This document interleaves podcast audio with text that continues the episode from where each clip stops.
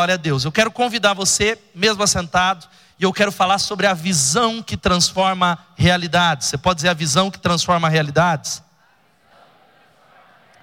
E abra sua Bíblia num texto conhecido, Ezequiel 37. O livro do profeta Ezequiel, capítulo 37. Glória a Deus por você que recebeu o convite para estar aqui, que nos dá a honra da visita pela primeira, segunda vez. Glória a Deus por você, que talvez eu fiz convite para muitas pessoas, porque às vezes você, por circunstância, por escolha, não está frequentando uma célula, e aí você se sente, ah, não vou lá porque é, é um culto só de célula. Não é. Você é parte da igreja, amém ou não? Dá um glória a Deus. E glória a Deus por você que veio, porque eu sei também de uma grande parte que não veio e perdeu essa bênção e essa unção e o que Deus vai falar. Ezequiel 37, de 1 a 14. Quem achou diz amém. Diz assim a palavra de Deus: A mão do Senhor estava sobre mim, e por seu espírito ele me levou a um vale cheio de ossos. Ele me levou de um lado para o outro, e eu pude ver que era enorme o número de ossos no vale, e que os ossos estavam muito secos. Ele me perguntou, filho do homem, esses ossos poderão tornar a viver? Eu respondi, ó soberano Senhor, só tu sabes. Então ele me disse: profetize a esses ossos e diga-lhes: ossos secos, ouçam a palavra do Senhor.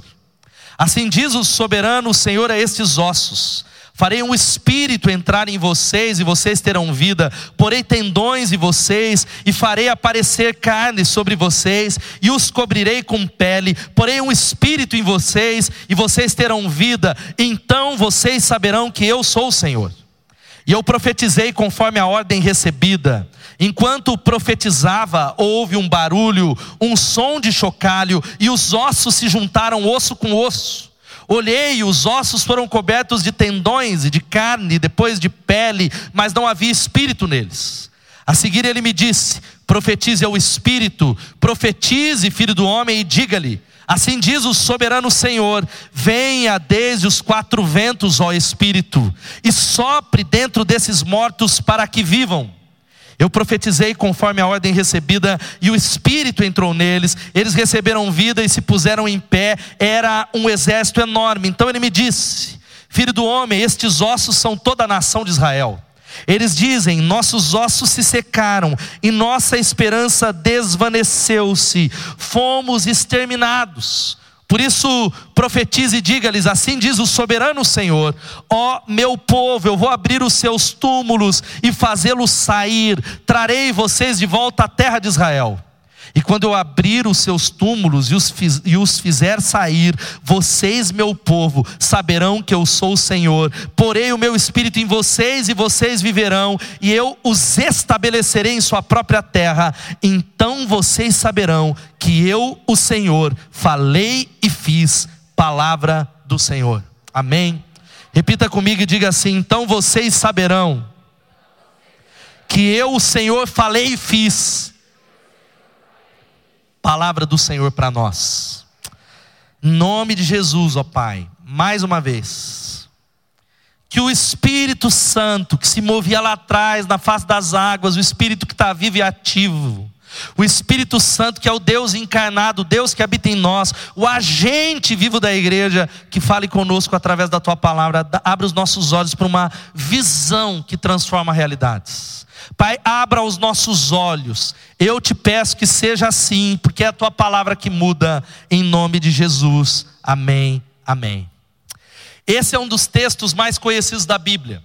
Você já ouviu em algum momento, já viu ser citado, e é um período, presta atenção, que Israel ele está no exílio, foi preso, é um reino dividido, é uma nação separada. Irmãos que estão com uma, talvez uma faca no meio, um reino dividido, e Deus está falando de uma maneira profética. Olha aqui para mim, eu vou restaurar o povo de Israel, eu vou trazer o meu povo para a terra. Esse texto é histórico, está lá atrás, milhares de anos, é uma profecia, mas é uma imagem desesperadora. É uma imagem de vida e de morte. Na verdade, é uma palavra que vem nessa visão, que define essa visão, é impossível. Diga impossível. Você consegue imaginar a cena? O profeta Ezequiel, que é talvez o mais pentecostal dos profetas, ele é cheio de ver visão de fogo, de carro, de carruagem, de ET, de tudo que é coisa. Ele é levado no Espírito Santo e Deus ele o leva e dá uma visão de um vale cheio de ossos secos. É um cemitério, ossos sepulcro. É como se você passeasse nos cemitérios dessa cidade e se juntasse todos os cadáveres num só montão, seco. E Deus fala assim para ele: podem esses ossos se tornarem vivos? Pode eles se tornarem ou ressuscitarem? Imagine só qual era talvez a sua resposta. Qual é a sua resposta? A palavra é impossível. Agora olha aqui para mim, um povo desesperançado, um povo desanimado, mas Deus vem ali para falar algo para mim para você. Eu vou ressuscitar, eu vou restaurar. Louvado seja o nome de Jesus. Amém? E a Bíblia não está aqui para relatar uma profecia de dois mil anos atrás, que era específica para o povo de Israel, mas há lições para mim e para você. Deus está falando que essa mensagem é atual, é algo para você, é algo para a sua célula, é algo para a nação brasileira, é algo para a Igreja Batista Betesda, é algo para nós. Quais são os vales de ossos secos que você tem se deparado hoje? Talvez você diz, pastor, é a minha vida espiritual. Em algum ponto do passado eu morri, em algum ponto lá no passado eu estou caminhando como esse vale, mas ficou lá atrás, estão secos, não tem vida, está lá. Ou talvez é o seu casamento, ou talvez seja a sua célula. Você é alguém que está perseverando, perseverando, mas não vê fruto, e você diz: é seco, é como um vale de ossos secos, não tem vida lá dentro eu não vejo uma manifestação do Espírito Santo de Deus. Eu, talvez você está pensando e avaliando que seja as suas finanças, ou algo que acabou. Eu quero dizer para você que o vale está seco, está bagunçado, mas Deus está chamando você para restaurar algo em nome de Jesus. É uma visão, é uma visão que transforma a realidade, irmãos. Não é vir para o culto, não é vir para a célula, não é ouvir música gospel, mas a nossa vida muda quando os nossos olhos se abrem e a palavra restaurar vem do latim restauratio, ato de renovar, reparar, de novo, restaurar, estabelecer algo, fazer algo que não é como os homens. E uma obra de restauração, às vezes ela é inferior ao que ela era antes, mas na obra de Deus, na palavra de Deus, quando Deus diz: "Eu vou restaurar um casamento", sabe o que Deus está falando? Que ele vai ser melhor do que ele era. Louvado seja o nome de Jesus. Quando ele diz: Eu vou restaurar a sua história, eu vou restaurar as suas finanças, eu vou restaurar a sua sexualidade, eu vou restaurar o seu ministério, eu vou restaurar uma igreja. Deus não está numa obra de fazer algo inferior, ele faz algo melhor e maior no nome de Jesus. Quantos estão entendendo? Digam amém. Mas essa é uma visão que começa com uma realidade difícil, é a realidade nossa, da nossa nação. Há muitos que estão com expectativas. Eu sou alguém que oro pelo Brasil, mas talvez é paradoxal, porque quando você liga a televisão, é talvez, parece que vem boa notícia, mas só vem má notícia. Quando você olha com os olhos humanos, parece que tudo vai piorando, aumenta-se o índice de violência, de divórcios. Sairá agora a nova a nova questão, o IBGE vai fazer uma nova pesquisa e se preparem, infelizmente, os números de divórcios vão aumentar avassaladoramente não só lá fora, mas dentro da igreja. É um vale de ossos secos. Gente que está dizendo a esperança acabou, mas tem um Deus que diz: Eu sou o espírito de vida, eu posso fazer. E a palavra para nós e para a célula, porque nós estamos falando de célula, falar de célula não é falar de grupo, é falar de um grupo que se reúne num lugar, não é só para ficar fazendo o dia do amigo que nem sabe para quê, fazer churrasco e toda terça-feira, ou coisa chata, não, nós temos uma visão, a visão que transforma realidades. O que faz a gente permanecer nisso não é por causa de terça a terça, que é uma benção, ou pode não ser, eu não sei como está sendo para você, mas é uma visão de transformação da cidade, uma visão de transformar o perdido que jamais entraria numa igreja evangélica. Como é que nós podemos viver um tempo de restauração, de ter uma visão que transforma a realidade? Em primeiro lugar, é isso aqui, ó. Avalie a sua realidade. Vamos falar isso? Deus está chamando a gente aqui que não é para fazer você ir embora para baixo. Ei, eu sei de gente que quando vê a bênção do lado, ele vai embora, porque ele fica mal, porque ele fala, poderia ter sido eu. Muitos líderes viram a multiplicação, ficaram mal. Ei, não é para você ficar mal, não. Ano que vem, o ano de 2020 é um ano de multiplicação. Amém. Ano que vem é um ano de poderosa multiplicação.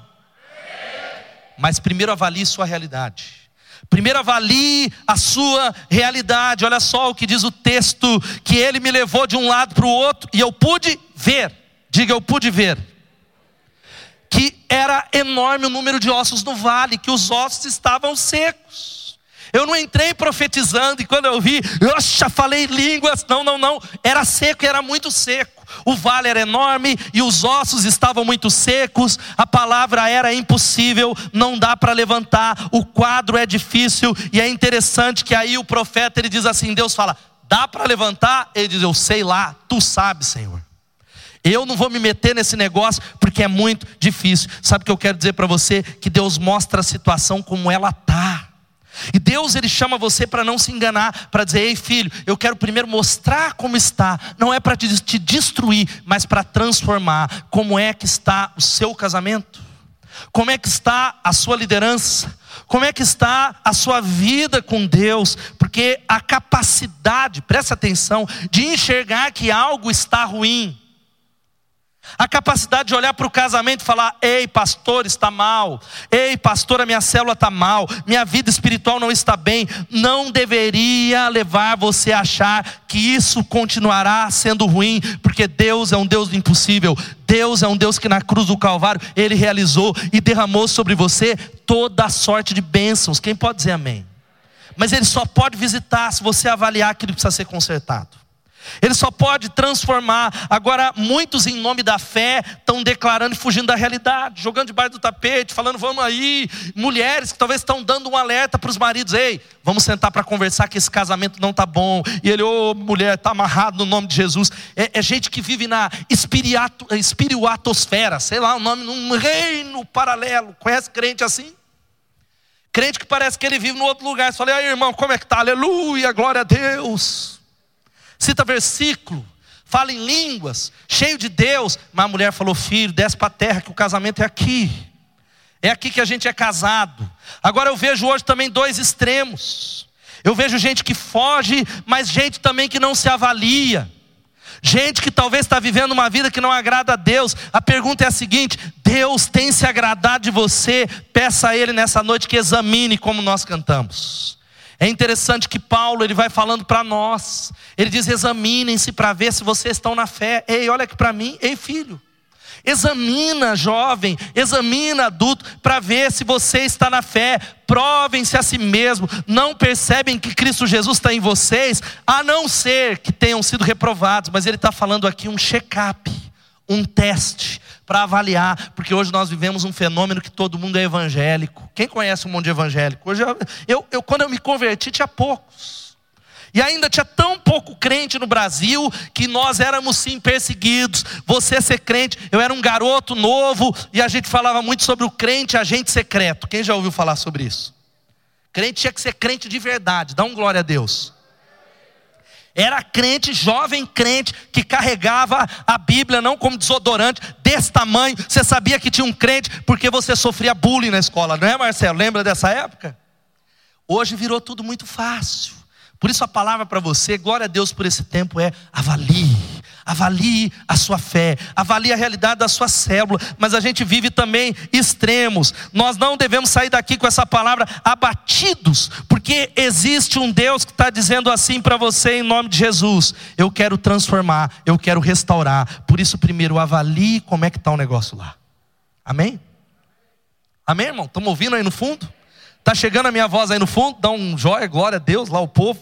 Queridos, porque o problema é, olha aqui, palavra que arde no meu coração é o acúmulo do mal, é o acúmulo de pecado. Nós somos pecadores, mas o problema é que se você der espaço para um pequeno pecado, ele vai abrir a brecha para mais um pecado. Se esse pecado continuar ali acumulado, eles vão trabalhar e dar espaço para mais outro pecado. É o efeito cumulativo dos pecados que vão se transformar numa avalanche, que vão destruir sua vida espiritual e se espalhar como câncer. E é assim que eu tenho visto pessoas que outrora eram tremendamente usadas por Deus, outrora tinham comunhão com Deus, de repente estão numa posição de escuridão. Não foi da noite para o dia Não é um dia eu estou liderando, um dia eu estou no louvor, um dia eu estou ganhando almas e amanhã tchau igreja. Não, é devagar. São pequenas concessões, são compromissos que a gente vai falando não tem nada a ver. Eu vou deixando isso para lá. Olha, esse negócio de ser crente não é para mim. E a palavra de Deus para você nessa noite é essa: avalie a sua realidade. Talvez seja uma a visão que você precisa, mas eu quero dizer para você que eu tenho no meu coração uma expectativa. Deus vai completar a obra e muitos irão reviver para a glória de Deus. Sabe qual é a segunda coisa? É isso. Vença a sua omissão. Vamos falar isso todos juntos? Primeiro avalia a sua vida, mas não é para sair derrotado. Palavra de Deus é evangelho, é boas notícias, é palavra de esperança. Se é a igreja pentecostal, está falando línguas. Uma igreja mais batista, mais tranquila, mas o povo mais cegado. E eu falo, é boas novas, é palavra de esperança. Mas você precisa vencer a sua missão. É interessante que aí ele leva, ele vê a visão do que é a realidade. Talvez o, é um reflexo de uma igreja, é um reflexo de uma liderança. E ele perguntou: Filho do homem, esses ossos podem viver? Sua liderança pode se tornar ser reativada, seu casamento, sua relação com Deus, e aí ele dá aquela resposta de quem está em cima do muro: Senhor, tu sabes. Senhor, eu sei lá, o que vier é lucro, se o Senhor quiser fazer, o Senhor faz, se o Senhor não quiser fazer, estamos juntos, tu sabes. Ele não assume responsabilidade na situação. Ele é crente, ele é profeta e é profeta que tem visão, é profeta que tem, é, vê mistério. Quem pode dar um glória a Deus? Mas não toma posição. Deus quer levantar aqui, não, ah, não sou líder. Deus não trabalha com líder, Deus trabalha com discípulos. Não é líder que vai para o céu, são seguidores do Cristo. Não existe aqui, ah, esse aqui é um discípulo. Se você é, é, discípulo, que segue o Mestre, que toma a sua cruz, que diz eu vou revolucionar, ele está dizendo algo para você. Nós precisamos nesta noite de homens e mulheres que tomem posições nas situações. Homens e mulheres que digam assim: é difícil, é osso seco, é complicado, mas Senhor, eu creio naquilo que o Senhor pode fazer. Deus está perguntando para você, filho do homem, esses ossos poderão tornar a viver a palavra que Deus quer que saia da sua boca, mesmo que a realidade seja ossos secos. Eu creio que o Senhor pode, Deus, vai tornar a reviver. Não depende de mim, eu não consigo, mas o Senhor tem poder para fazer isso em nome de Jesus. Que encarem a realidade. Gente que diga assim: ó, oh, pastor, a célula quase morreu, mas Deus pode, Deus fez, Deus faz e Deus fará. Louvado seja o nome de Jesus. Porque olha aqui para mim, querido, para fazer o possível não precisa de fé. O nosso problema é que nós andamos no modo sobrevivência, nós andamos no modo talvez acomodação, mas Deus chamou todo crente. Quem é crente em Jesus nessa noite aqui? Poucos crentes, mas vai aumentar nessa noite em nome de Jesus. Ele chama todo crente a andar pela fé. Ele chama todo crente a viver no impossível, a fazer coisas impossíveis, porque o possível você pode fazer, mas Deus chamou você para. Ele falou assim: está falando para você, filho, eu quero que você experimente aquilo que eu posso fazer através de você. Eu quero que você experimente o que eu posso, o que eu faço, aquilo que é espiritual. Nós precisamos de gente que se levante no poder de Deus com uma santa inquietação nessa noite. A minha oração está sendo: Deus, coloca uma inquietação no meu coração sobre essa cidade, coloca uma inquietação sobre a minha célula, coloca uma inquietação, Espírito Santo, um encargo no meu coração e gente que se levante para profetizar ao vale dos ossos secos que estão ao nosso redor. Quantos estão entendendo essa palavra? Você já ouviu essa ilustração muitas vezes, talvez tem alguns que não. É, muitos de nós estamos em cima do muro. Muitos de nós estamos ali, pastor. Eu não sou do diabo, eu sou de Jesus, mas eu, eu, eu não estou. Eu tô, se tem uma linha, eu estou perto de Deus, mas eu não vou tão fundo, porque eu vou devagar. Quem sabe um dia, porque eu não tenho tempo. Você já ouviu isso? Havia um grande muro separando dois grupos. De um lado estava Deus, anjos e os servos dele. Do outro lado estava o diabo, seus demônios e todos os humanos que não servem a Deus. Em cima do muro estava lá um jovem ou um adulto indeciso. Será que eu vou? Será que eu não vou? Você já ouviu essa história? Do lado de Deus, ele observou que do lado de Deus era todo mundo gritando: vem para cá, vem, vem para o nosso lado, vem, se arrepende, pula para cá, serve a Deus. E do lado do diabo ninguém dizia nada.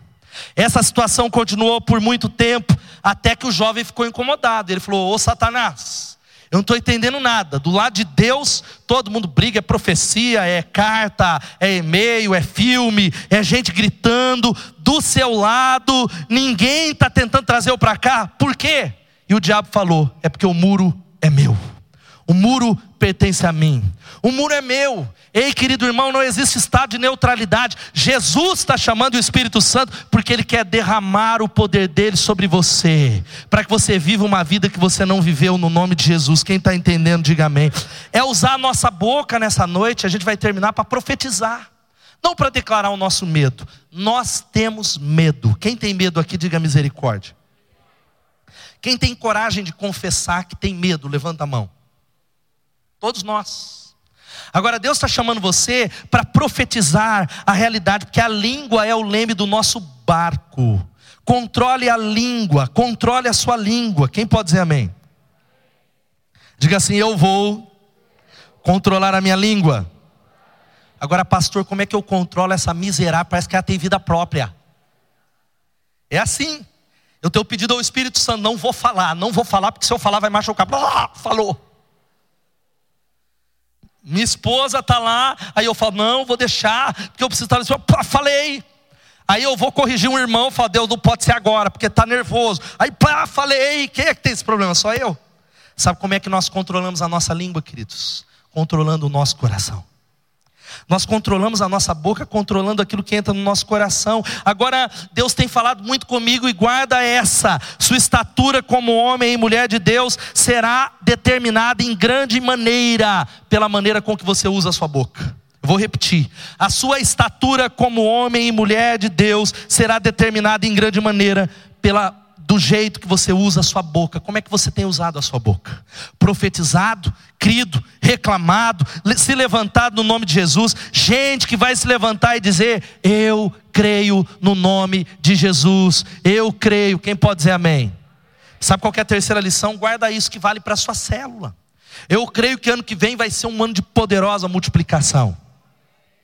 Mas não pensa que vai ser assim assentei, vou agora toda terça fazer a mesma coisa, agora eu vou abrir a minha porta, vai os vizinhos, todo mundo chegar, e vai chegar se convertendo, vai chegar líder pronto. Não, porque há uma guerra espiritual pela alma dos homens. Há uma guerra espiritual em relação ao seu casamento. Há uma guerra espiritual, o diabo não quer que você tenha experiência com Deus. Há uma guerra, ele lança mentiras.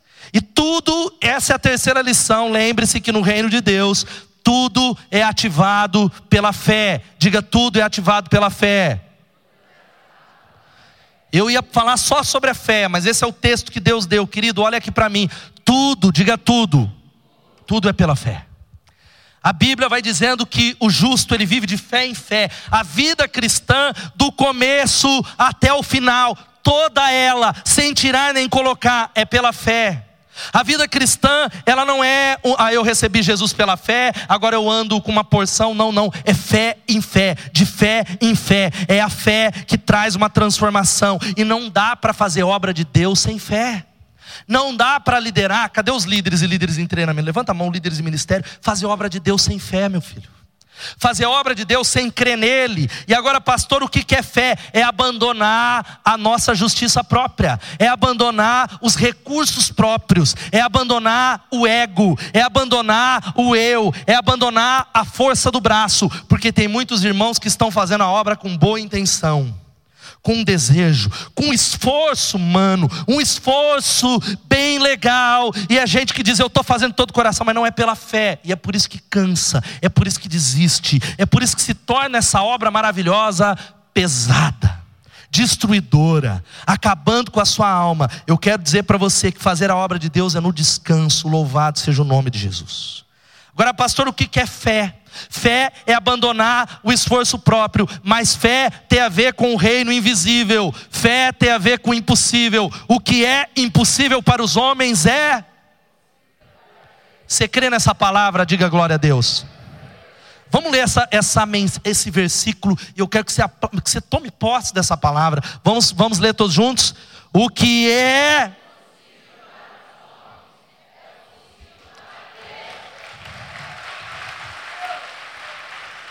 Glória a Deus.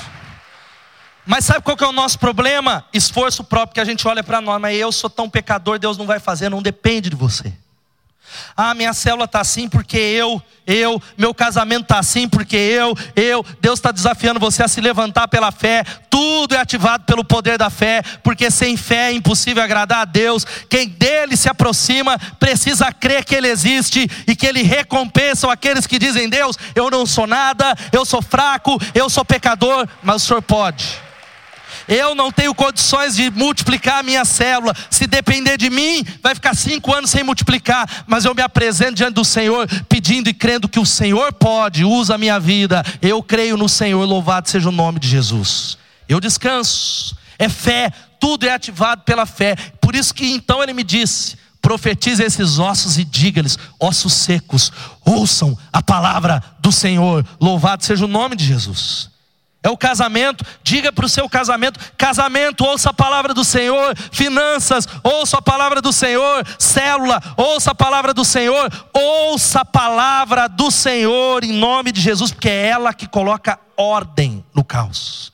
Deus me deu uma frase para falar para algumas pessoas que estão aqui nessa noite. Deus me deu, eu até anotei que falei, Deus, eu posso esquecer, ia ser uma outra mensagem, e eu sei que muita gente, a gente corre o risco de viver isso, sabe o que? Ah, pastor, não dá para ser como foi lá atrás. Lá atrás eu vivi um tempo tão poderoso como alguém usado por Deus, na minha comunhão com Deus, no meu ministério, na minha célula, a igreja, a igreja Betesda. Ah, e eu não sei se eu viverei isso, eu quero voltar, mas os meus melhores dias foram lá atrás. Não vai dar, porque lá atrás foi sensacional. Eu quero dizer para você que é verdade, não mesmo. Não vai ter como voltar lá atrás, porque você vai viver coisas ainda maiores com Deus em nome de Jesus. O seu futuro será por demais grandioso, louvado seja o nome do Senhor. Você crê nisso? Não tenha medo de voltar, não tenha medo de colocar o seu casamento diante de Deus, porque será melhor, porque esse é o Deus que nós servimos. Agora, deixa eu abrir um parênteses: se há alguma coisa que muda e que ativa a fé, se chama palavra de Deus, diga palavra de Deus. É a palavra do Senhor que gera ordem no caos. Agora, como é que Deus vai fazer essa obra se você não conhece essa Bíblia? Como é que Deus vai mover se você não lê diariamente essa palavra? Se você não cresce no entendimento dessa palavra? E queridos, o que nós precisamos não é só de avivamento. O avivamento que a gente precisa é de abiblamento. Quem pode dizer amém? Que é um retorno para a poderosa palavra de Deus. Sabe por que, que o diabo faz a gente gato e sapato e a gente vive sempre no alto e baixo das nossas emoções? É porque nós não conhecemos o que a Bíblia fala a nosso respeito. Nós não acreditamos e não conhecemos quem Deus é. Nós precisamos nos fortalecer nessa palavra. É uma geração, sabe o que? Que sabe tudo sobre entretenimento. Tudo, tudo. Todo mundo está por dentro de tudo aqui. Eu me sinto às vezes meio alienado, estou ficando velho, completar, os caras sabem de tudo. Pastor, sei que, cantor, sei que, videogame, e aquilo e aquilo outro. Nossos jovens e adultos sabem mais sobre as séries do Netflix do que sobre a Bíblia. Eles sabem mais os nomes do Game of Thrones do que sobre os personagens da Bíblia. As nossas crianças, elas sabem mais os nomes dos youtubers do que o que está nessa palavra do que abrir e manusear essa palavra, que é a palavra que transforma. Nós precisamos de uma volta para a palavra. Quem pode dizer amém? Deus falou no Salmo 138: Pois exaltaste acima de todas as coisas o teu nome e a tua palavra. Há poder na palavra de Deus. Pastor, mas a palavra de Deus para mim é, é, quando eu tenho insônia. Eu orei semana passada pelo povo da insônia. E aí teve gente que falou isso para mim, pastor. Eu tenho um remédio bom para insônia. Eu falei, qual? Lê a Bíblia antes de dormir. Porque eu começo a ler, dá sono e eu durmo. Querido, é espiritual. Você precisa se levantar no nome de Jesus. Olha o que diz o Mude: ou esse livro afastará você do pecado, ou o pecado te afastará desse livro. A palavra de Deus é que vai transformar suas emoções, colocar ordem no caos, vai mudar. Há uma multidão de jovens que está enxergando tudo sujo. Ele recebe uma direção da liderança e ele está certo que está errado, porque ele está no pecado. Ele está amarrado no pecado, escravo do pecado, talvez fechado por uma corrente espiritual, porque abandonou a palavra. O pecado o afastou da palavra de Deus, porque a palavra de Deus é que limpa os nossos olhos. Quantos estão entendendo? Digam amém. Jovens que não conseguem viver uma vida de pureza. Falar de relação sexual antes do casamento virou coisa da década passada. Ei, querido, não destrói a sua vida. Mas como é pastor que eu consigo? Paulo já vai subir aqui. A Bíblia diz assim, vamos ler todos juntos? Como pode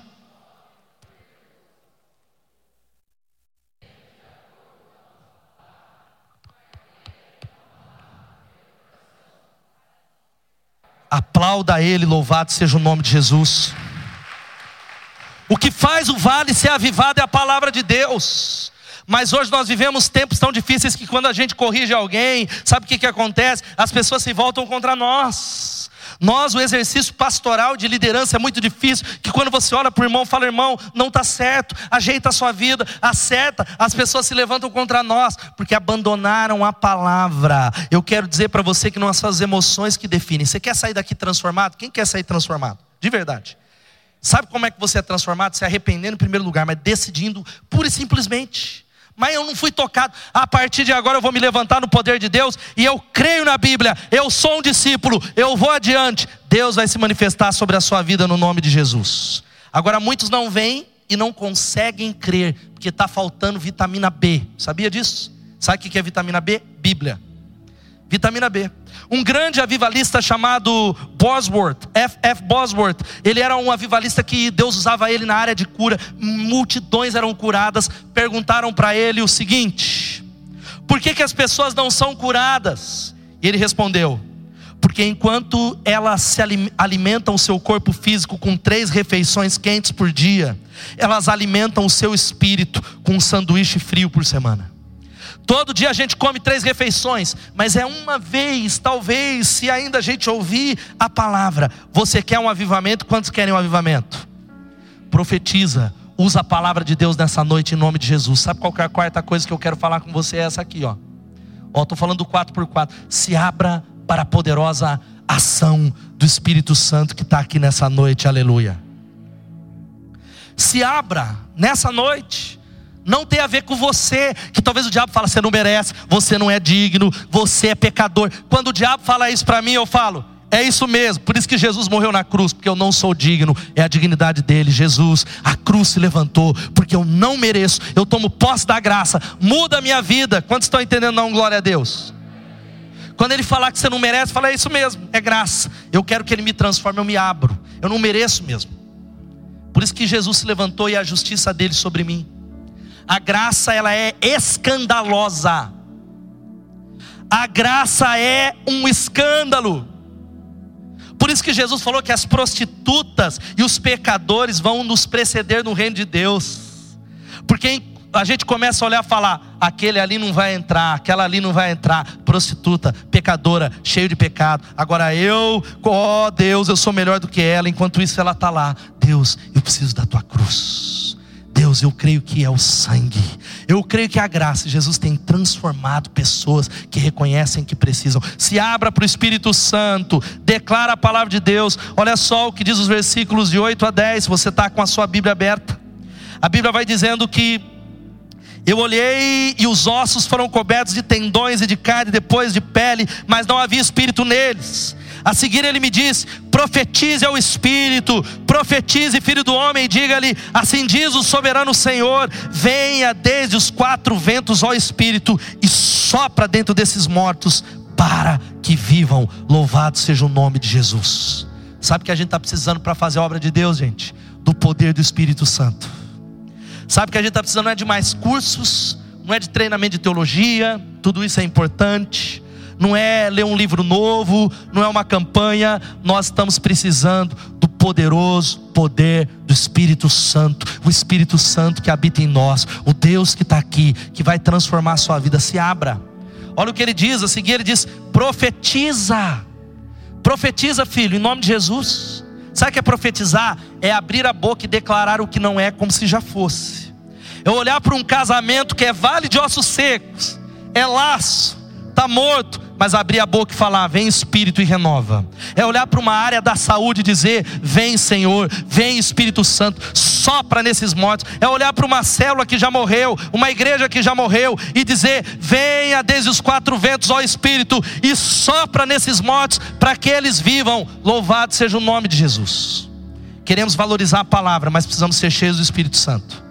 Tem igrejas que valorizam a Bíblia muito, mas estão secas, frias e mortas. Há outras que valorizam só o poder. Conhece gente? Vê anjo de tudo que é cor, voando. Ele vem na Betesda e fala: Não gostei, falta o Espírito. Nós seremos e queremos ser uma igreja da palavra e do poder. Você pode dizer amém? É por isso que Jesus falou: vocês estão enganados, porque não conhecem as Escrituras e nem o poder de Deus. Não é uma coisa ou outra, são as duas coisas: são as Escrituras e o poder de Deus. Nós precisamos, sabe do que? De arrependimento.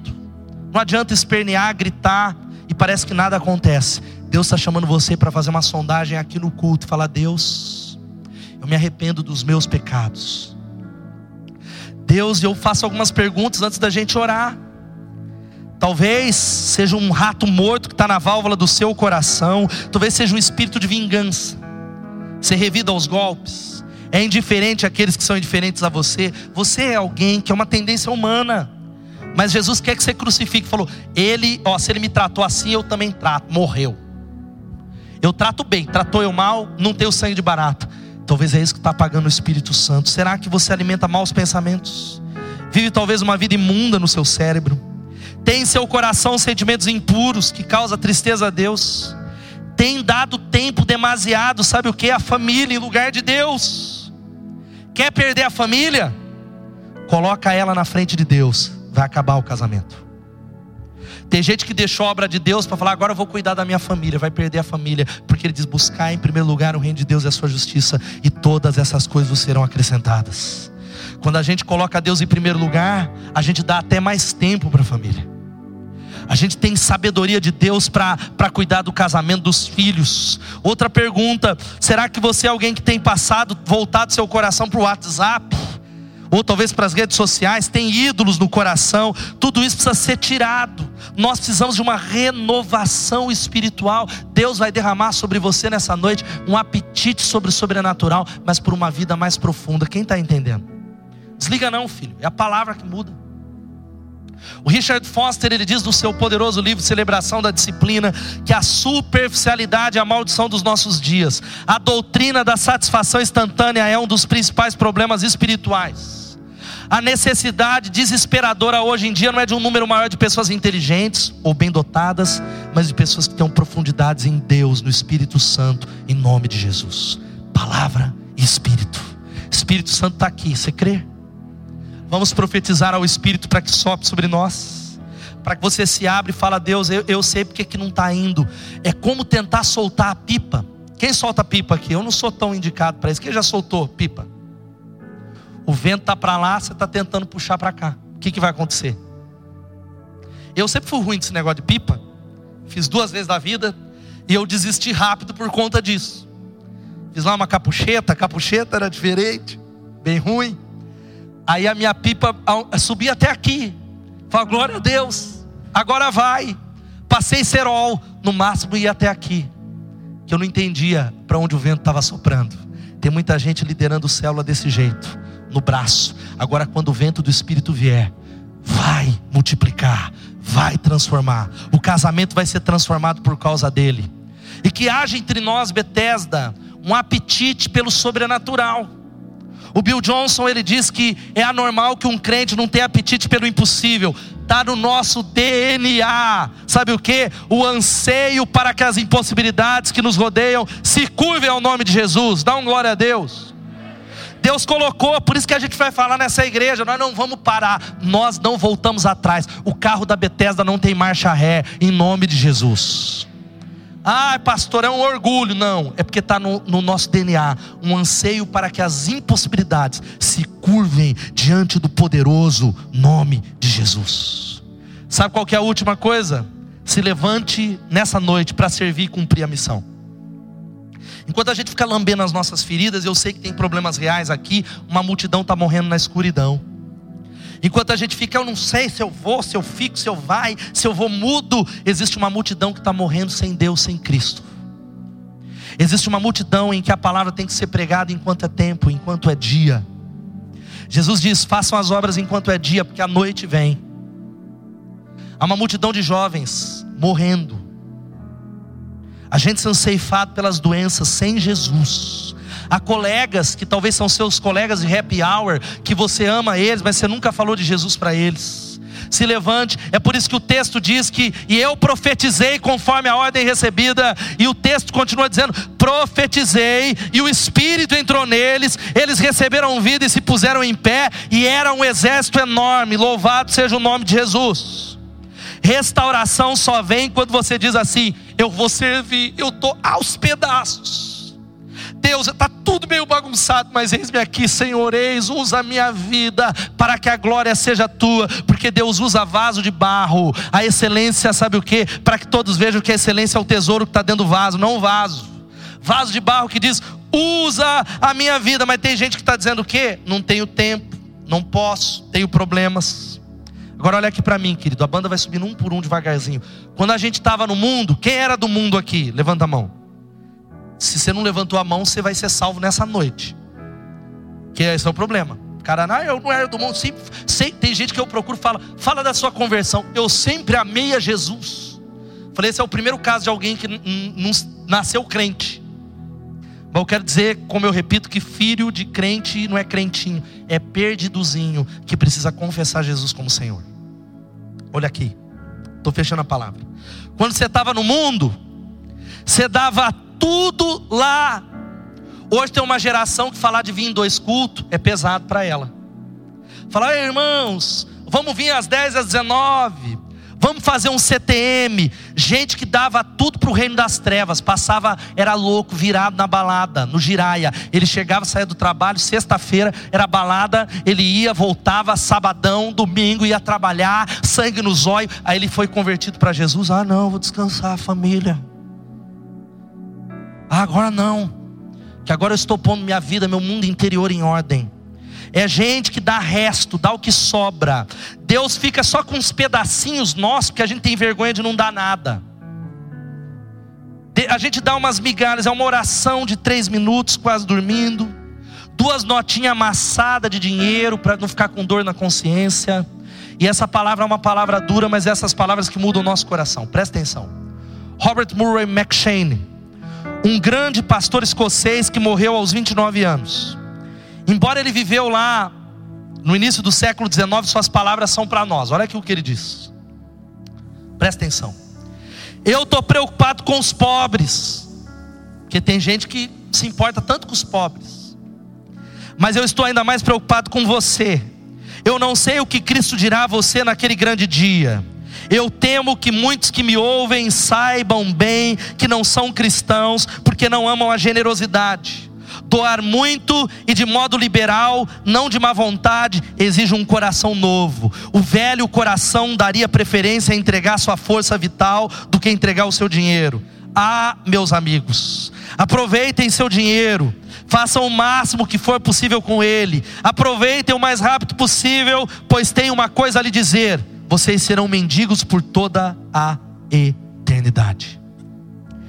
Eu estou citando isso porque Deus precisa dar para nós um coração generoso, não é só dinheiro, é tudo. Mas tem gente que fala, não, eu dou a minha, a minha vida pela igreja, mas o dinheiro não. Ou gente que dá o dinheiro e não dá a vida. Deus está chamando a gente. Agora, pastor, por que, que eu preciso obedecer? Porque Ele mandou. Eu profetizei conforme a ordem recebida. Ele chamou, quantos são discípulos de Jesus? Digam amém. Ele não te pediu um favor, Ele está chamando você para a gente se levantar para mudar uma cidade. Para mudar não é mais uma cidade, para mudar várias cidades, para mudar a nação, para mudar o mundo, no nome de Jesus, no poder do Espírito Santo, porque Ele está aqui. Agora vamos voltar para o Vale dos Ossos Secos. Mas sabe como é que a gente vai fazer essa obra, gente? Como um exército, juntos, no nome de Jesus. Não é sozinho, não é no meu cantinho, é o meu casamento. Olha aqui, Queremos viver um avivamento. Quantos querem viver um avivamento? A pergunta é a mesma: Filho do homem, pode esses ossos reviver? Pode? Sua célula pode? Sua vida espiritual? Dependendo da sua resposta, é a mesma. Sim, eu irei profetizar. Fique de pé, querido, em nome de Jesus. Eu quero falar uma palavra, soltar uma palavra para a igreja Batista Bethesda. Liberar uma palavra. Os pastores de amanhã são os ossos secos de hoje. Deixa eu repetir. Os pastores de amanhã, que serão os plantadores, alguns estão entre nós, ou talvez são ossos secos que estão nessas cadeiras. Os pastores de amanhã são os ossos secos de hoje. Profetize em nome de Jesus. Nome de Jesus. Sabe o que eu quero falar para você? Deus está chamando a nossa igreja para sair das quatro paredes de verdade. Deus está chamando você e eu quero dar uma palavra, uma convicção profunda dessa visão que transforma a realidade. É a visão que me faz apaixonado por vidas é a visão que me faz não querer olhar para trás. É a visão que faz a gente continuar. Ó, oh, essa igreja é imperfeita, não ama tanto, mas a gente quer amar mais. Nós vamos falar de amor, nós vamos falar para todo mundo no nome de Jesus. Nós vamos romper nas nossas células, nós vamos trabalhar, nós vamos visitar, nós vamos viver a igreja por causa daquilo que Ele chamou a gente para fazer no nome de Jesus. Ei, líderes, levanta a mão, líderes, levanta a mão. Toma posse dessa cidade no nome de Jesus. Amém. Toma posse das ruas. Cadê os jovens? Levanta a mão os jovens. Toma posse da juventude dessa cidade no nome de Jesus. Ei, jovem, toma posse. Mas como pastor poderão reviver esses ossos? Sim, profetiza, profetiza, profetiza. Eu queria que você lesse o versículo 10 comigo como uma declaração. Todos nós vamos ler profetizei conforme a ordem recebida, e o Espírito entrou neles, eles receberam vida e se puseram em pé. Era um exército enorme. Aplauda o Senhor em nome de Jesus. Deus quer te usar. Ele chamou você, escolheu uma célula em cada bairro da nossa cidade. Três igrejas plantadas até o final do ano. Início de dez implantações até o final de 2020. Pastor, como é que nós vamos implantar? Já tem gente frequentando a igreja de Rio das Pedras, Saltinho, São Pedro, Iracemápolis e tantos lugares. Deus vai trazer. Vez ou outra alguém me procura de outros lugares, pastor, não quer vir implantar uma célula aqui na minha cidade?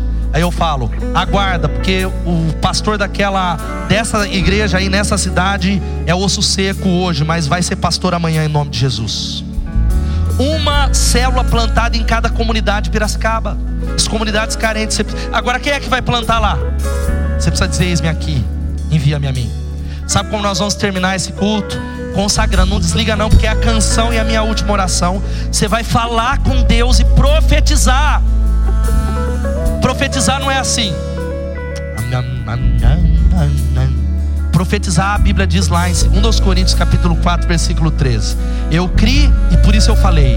E com esse mesmo espírito de fé, nós cremos e por isso nós também falamos. Você vai falar, você vai falar: oh, Deus, meu casamento é abençoado, em Cristo eu sou abençoado. Deus, a minha célula vai multiplicar. Deus, a minha vida espiritual o Senhor está renovando. Mesmo que você não sinta isso, meu casamento está sendo transformado pelo poder da fé e da palavra. Vem, Espírito Santo. Você vai profetizar sobre pessoas e nós vamos cantar essa canção. Enquanto enquanto cantamos. Primeiro apelo é o seguinte: se Deus falou com você, talvez você não tenha a mínima ideia, você nem se sente preparado, mas você diz: Eu quero contribuir para essa visão que vai transformar realidades. Eu estou dizendo sim para Deus, eu quero ser treinado, eu quero ser enviado, ou para outro lado da rua, eu quero um dia poder, talvez, ser um instrumento de Deus, ou para ser um líder de célula, um líder em treinamento, um líder ministerial, um pastor. Você vai vir aqui para frente, porque eu sei que Deus tem falado com pessoas, não importa como você esteja palavra que ele deu quando você se converteu, ficou lá atrás, podem se tornar a viver, vai reviver em nome de Jesus. Vamos declarar e orar em nome de Jesus. Você pode começar a vir. Eu sei que Deus falou com você em nome de Jesus.